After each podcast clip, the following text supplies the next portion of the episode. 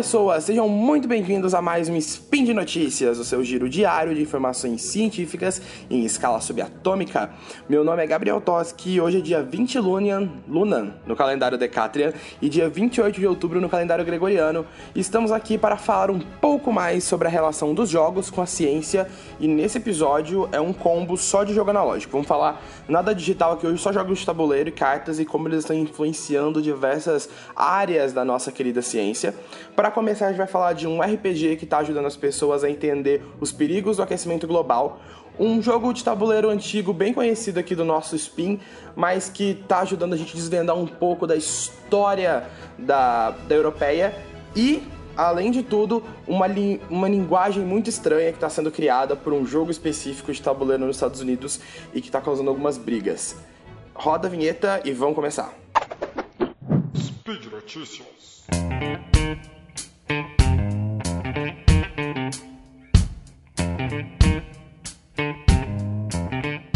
Já deve ter ouvido falar em algum momento sobre RPG, e talvez a primeira vez que você ouviu falar disso não é uma coisa tão boa. Não tô falando do RPG de fisioterapia, eu tô falando do RPG de jogo, porque geralmente as pessoas falam com um pouco de preconceito e ideias erradas sobre RPG. Mas na verdade o RPG é um jogo bem genérico, na verdade. RPG é a sigla em inglês para Role Playing Game, ou jogo de interpretação de papéis. É um jogo onde cada pessoa assume um personagem e começa a falar como ele agiria dentro de uma história, dentro de um mundo, e essa história é contada. É tipo um jogo de faz de conta, de criança, só que um pouco mais verossímil. Não é que tudo pode acontecer, as coisas têm uma mínima lógica por trás. E o RPG é um jogo muito versátil, e alguns, estud... alguns cientistas estão usando ele para tentar conscientizar as pessoas sobre um perigo muito grande, o aquecimento global. A gente teve algumas notícias nos últimos tempos bem preocupantes e eles criaram um jogo que chama World Climate, ou seja, clima mundial em, em, português. E a ideia é que os jogadores eles eram representantes de uma reunião das Nações Unidas e não cavaleiros medievais ou coisa do tipo. E a ideia é que eles tinham que discutir e representar diferentes países e tentar entender como eles iriam resolver o problema da, da do aquecimento global e do, das mudanças climáticas. A ideia é que, conforme eles iam agindo, existia um software de simulação de clima e sociedade que esses, essas decisões eram colocadas nele e eles recebiam um feedback muito automático sobre o que estava acontecendo com o mundo deles conforme eles iam jogando. Uh, esse foi feito com. Esse experimento foi feito com 2.042 pessoas.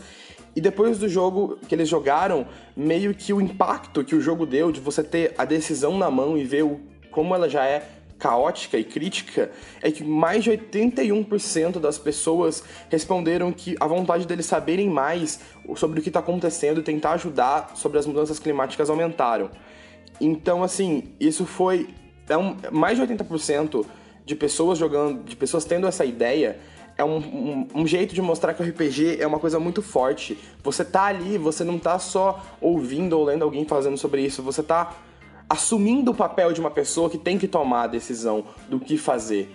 E eles jogaram em vários continentes, na América do Sul, do Norte, na Europa e na África, e essa ideia dos 81% foi constante. Foi uma ideia, foi um, uma coisa que foi vista em todos os continentes.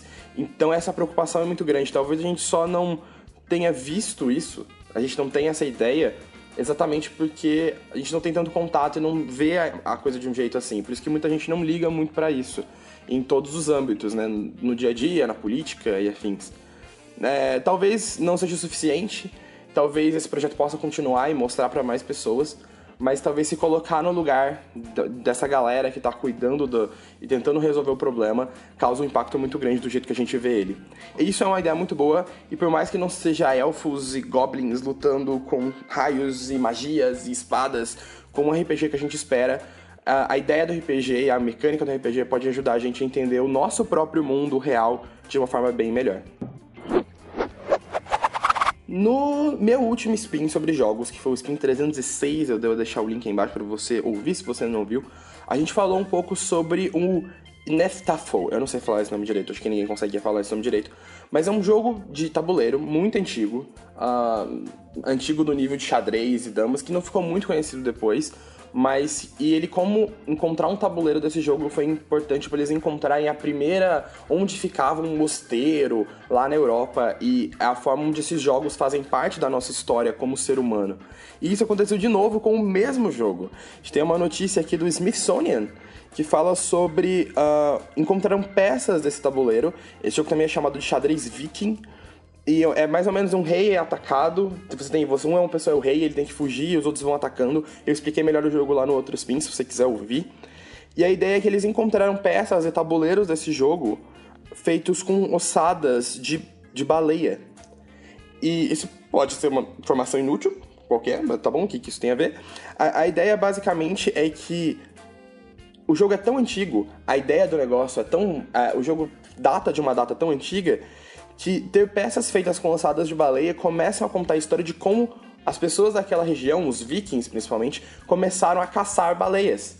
E isso começa a mostrar não só sobre isso, mas aquele, aquele povo onde foi encontrado esse tabuleiro não tinha muito costume de caçar baleias, pelo menos pelo que a gente sabe até hoje. Então, é, eles começaram a pesquisar e cruzar com outros dados, com datação genética, é, tentar entender de onde veio essas baleias e começar a traçar novas ideias sobre as rotas marítimas vikings e como eles começaram a fazer comércio na região. É, é muito legal como os jogos de tabuleiro fazem parte da nossa cultura.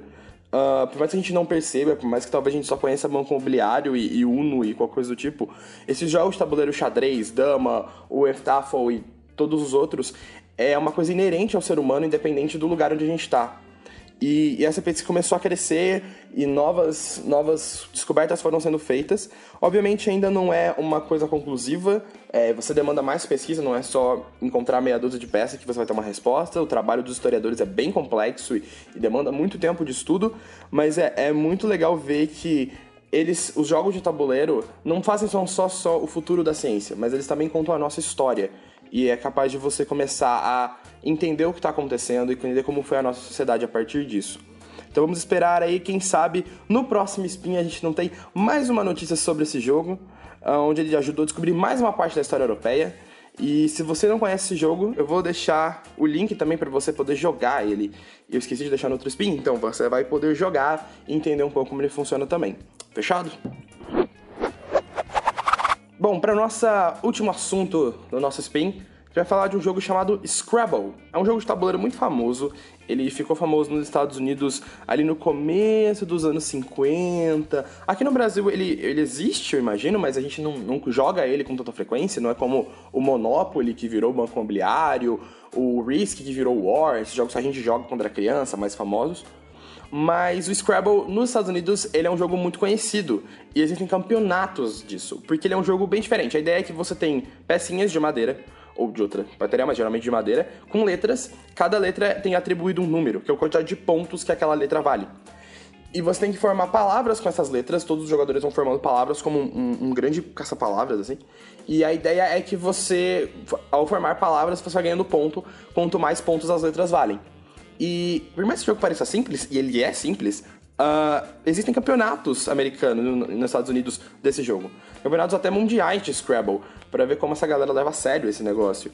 E conforme as pessoas começaram a fazer, existiam algumas regras para as palavras que você pode formar. Precisa ser uma palavra que existe, ou melhor, que, tá, que esteja no dicionário, não podem ser siglas, acrônimos, não pode ser nome próprio, uh, não pode ter é, hífen, não pode ter apóstrofo. São regras básicas de jogos de palavras, né?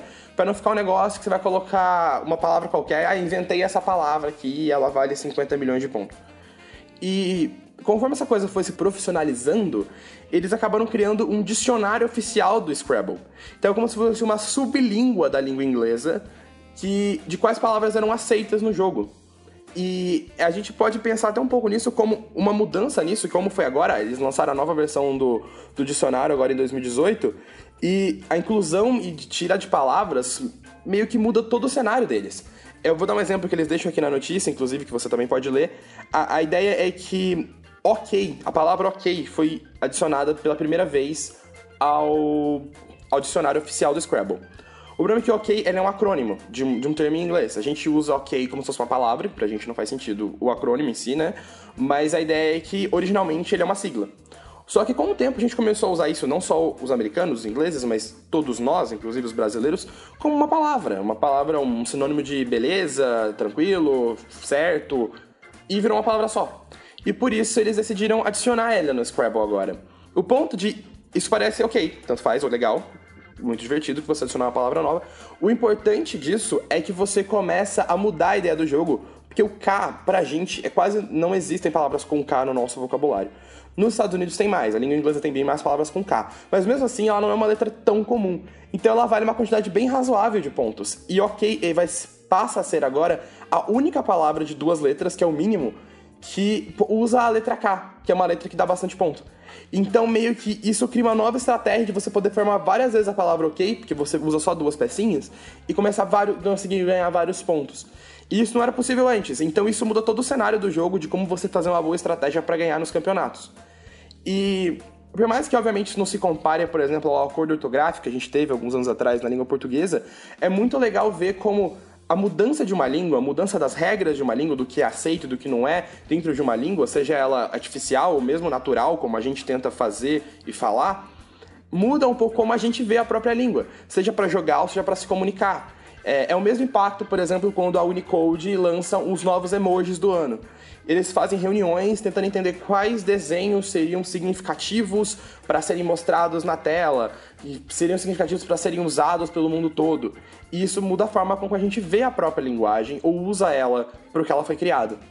Então, é, é, pode ser um jogo de tabuleiro, pode ser um campeonato de um jogo que a gente não conhece direito, mas é muito legal a gente começar a refletir sobre o impacto que as linguagens têm no nosso dia a dia e principalmente da mudança delas no nosso dia a dia. E por hoje, pessoas, nosso jogo chegou ao fim. Lembrando a você que todos os links comentados aqui no post das notícias do jogo estão aqui no post do episódio e lá também é o melhor lugar para você deixar suas sugestões, suas críticas, seus elogios, seus comentários e, claro, as suas receitas de bolo preferidas.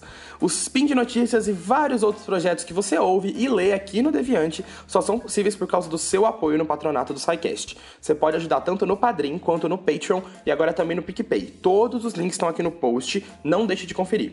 É isso, pessoal. Um abraço, um beijo e até amanhã.